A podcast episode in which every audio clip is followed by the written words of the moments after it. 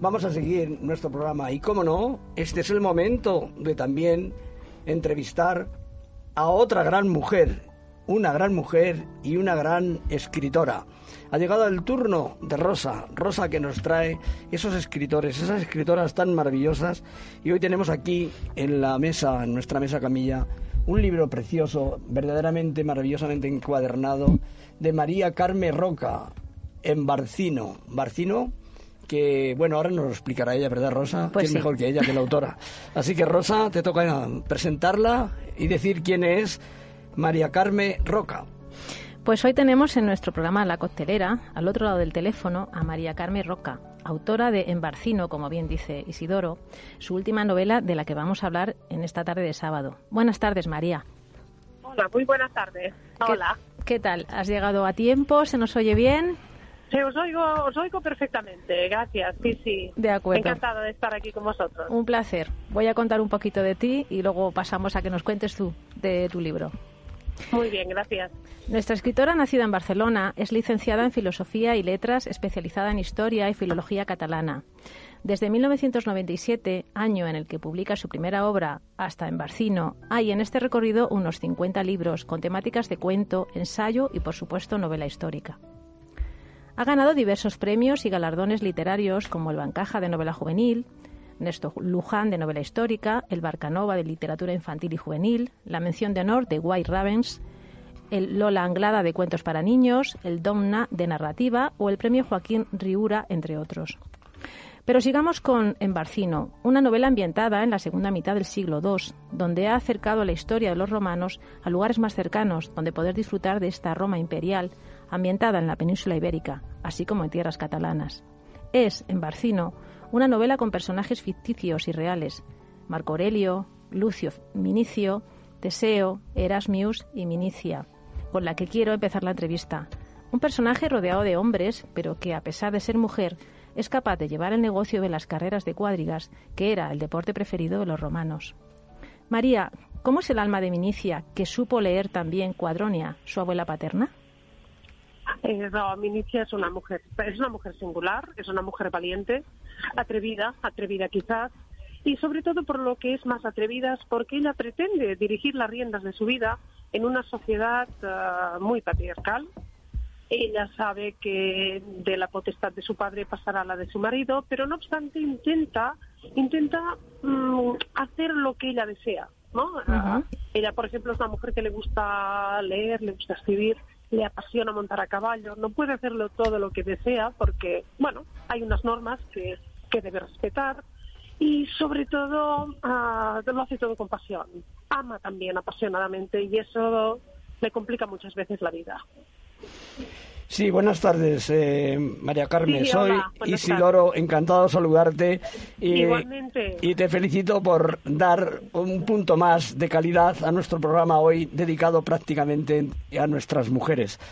Eh, verdaderamente las mujeres que nos rodean, nuestras mujeres, son maravillosas y se merecen todo. Así que para ellas va. Gracias. La novela está ambientada en la segunda mitad del siglo II. ¿Por qué escribes sí. sobre esta época? Bueno, a ver, el mundo clásico mmm, me apasiona y siento debilidad por el mundo romano. Uh, es así.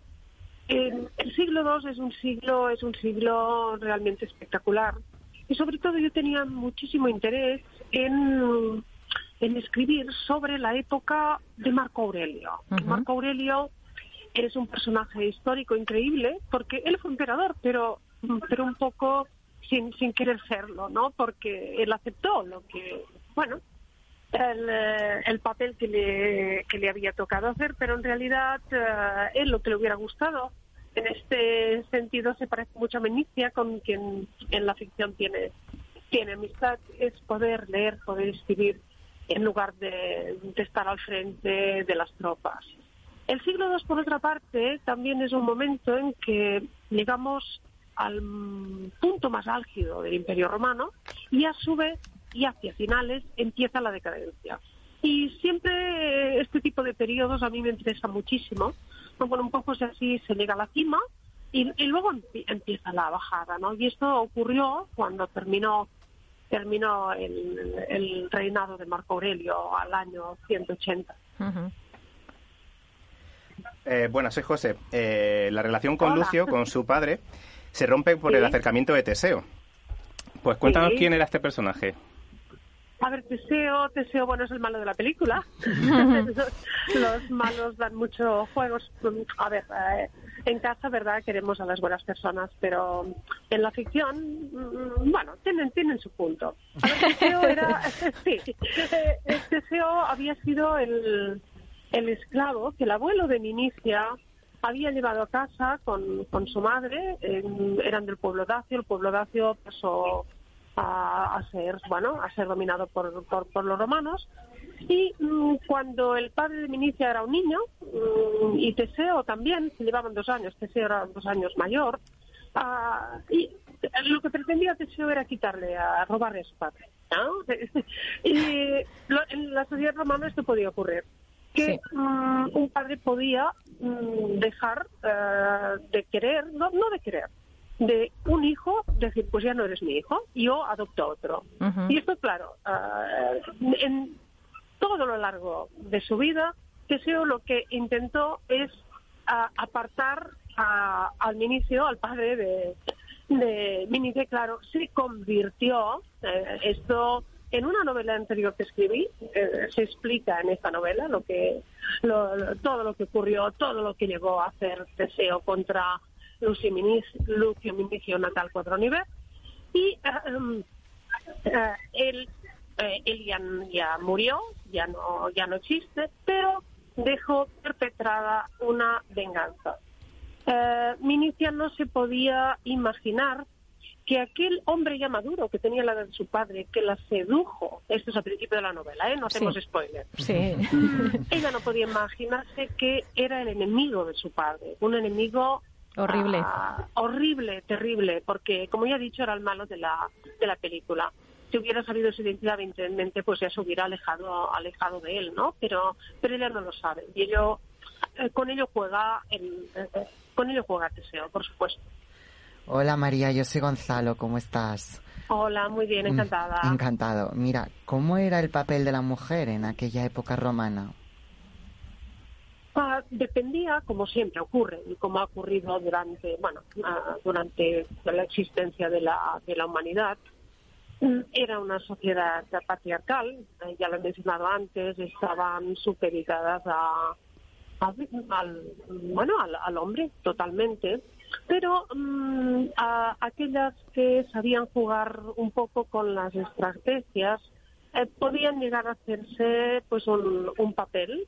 Mm, ellas, sobre todo en su domus, en su casa, ellas podían ser las eh, totalmente las señoras, aunque fuera el pater familias, el que en teoría tenía mm, tenía el papel efectivo, pero ellas tenían un, papel sutil, un papel mm, muy discreto, pero podían llegar a, ejercerlo, no de una manera efectiva, eh, ni siquiera las emperatrices. Era una buena estratega. Sí, sí, y ella, ella lo hace, ella, por ejemplo, ella sabe que tiene que casarse, bueno, lo acepta, lo acepta, pero uh, ella sabe que si es discreta, ella puede tener un amante, si así lo desea, ¿no? Mm, como mm, en, eso es un reflejo de la sociedad romana. no es que Minicia sea así, es que en la sociedad romana ocurría eso. los matrimonios Ah, un matrimonio por amor, eso no, no se concebía, era un contrato que mm. realizaba el padre de la novia con el, con el novio que generalmente era un amigo suyo y era un poco para perpetuar de una manera legal la, la estirpe y, y ya está. Pero, y si por casualidad existía el amor, esto era un regalo. Ya. Mm, pero eh, se entendía que cada uno podía hacer su vida de manera libre. María, ¿quién era Erasmius, que es un personaje también importante en, la novela? Háblanos un poquito. Es, eh, sí, es un personaje, además con aquellos personajes que llegas a querer, que se te hacen entrañables. Hmm. Erasmius era el esclavo de, eh, de, Neo, que era el, el, marido de, de, Minicia, y era su vistiplicus. ¿Qué quiere decir eso, no? Pues, pues es el es el esclavo que sabe vestir, pero con con bueno con todo lujo de detalles, que sabe colocar bien una toga. La toga que llevaban los romanos eh, no era nada fácil, porque además eran muchos metros de tela y colocarla bien tenía, bueno, su dificultad, el hacer un pliegue que pudiera servir para el bolsillo y tal. Y luego, con el tiempo, con el tiempo, mm, eh, Erasmus se convierte como, ahora le, le- diríamos que es el estilista, que es el asesor de imagen.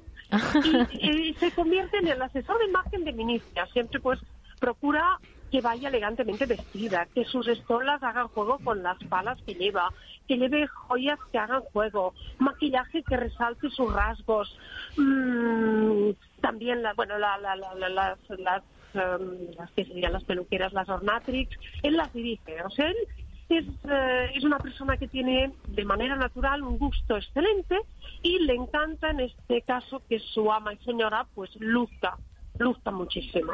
Es un Bien. personaje singular. Eh, María, yo ya veo Sí. que, que conoces la Barcelona del siglo II de manera maravillosa y que nos la estás contando y que alguien, si alguien tiene alguna duda más, pues ahí está, en tu libro en Barcino, aparece perfectamente narrada. Yo tengo una pregunta que no sé si será un poco rara. Tú que conoces, que conoces también la Barcelona del siglo II y mm, posiblemente conozcas también la Barcelona actual, ¿qué tienen? ¿Tienen algo en común la Barcelona actual con la Barcelona del siglo II? A ver, eh, bueno, ha dejado el rastro porque todavía tenemos tenemos vestigios poquitos, pero pero sí que en la zona antigua, en lo que ahora llamamos el barrio gótico de Barcelona, pues se puede visitar lo que queda de, del templo dedicado a Augusto, Es precioso por ejemplo. el barrio gótico, tengo que decir. ¿eh? Es- Sí.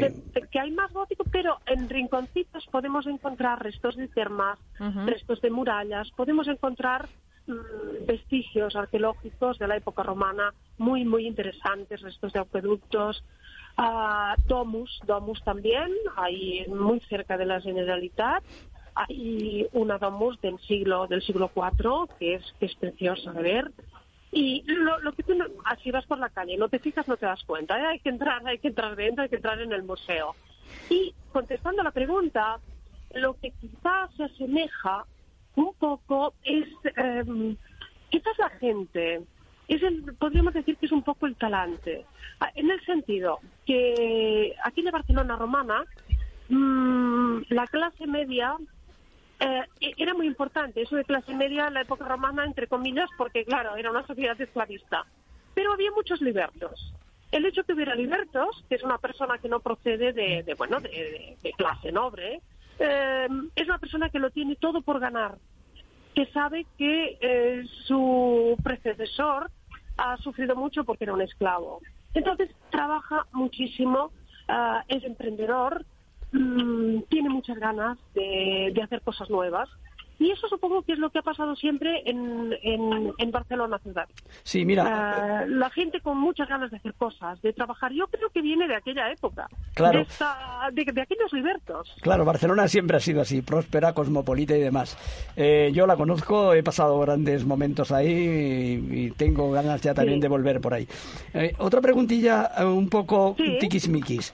A Eh, para ti, de, lo- de los personajes actuales que ahora rondan y pueblan Barcelona, ¿a quién le llamarías Erasmius? Demasiado. ¿Quién sería para ti el Erasmius? Esa pregunta. No, quizá, bueno, tendríamos que buscar en el mundo, ahora tampoco... Hay muchos no Erasmius últimamente. ah, contestarte, Uno, uno. Pero, pero cualquier ah, persona relacionada con el mundo de la moda, cualquier, lo que decía un Claro. Ah, pues que, que tampoco es que no conozco el- el este, este, este mundo, pero ah, quizá no tendríamos que buscar aquí con una persona que mm, que conozca perfectamente, pues, ah, bueno, que sea un gran asesor de imagen. Eh, Pero no, no, no lo conozco, no puedo dar el nombre porque desconozco este mundo. Pues, Pues- pues- cuando vengas por aquí en nuestro programa, que tienes que venir para ver cómo lo Sí. pasamos, que disfrutamos y lo pasamos en grande, eh, te presentaremos nuestro Erasmus particular, Ah, que bien, eh, pues se llama. Gonzalo. Eh, Hola, hola. Gonzalus. Pues qué bien. Gonzalius. Gonzalius, Gonzalius. Bueno, María, voy a volver a Marco Aurelio, para casi, casi acabar la entrevista. Eh, Marco Aurelio vivió su éxito, como bien decías antes, y declive con la misma intensidad. Y curiosamente escribió lo que podríamos llamar hoy un libro de autoayuda, que era Meditaciones. Háblanos un poquito de él. Bueno, Marco Aurelio eh, era, era un filósofo, él era estoico, Mm. los estoicos aceptaban a la vida, pues bueno, si como en su caso le había tocado ser un emperador, pues, pues venga. Eh, y lo hizo con además con excelencia, lo mejor que pudo, lo mejor que supo. Sí.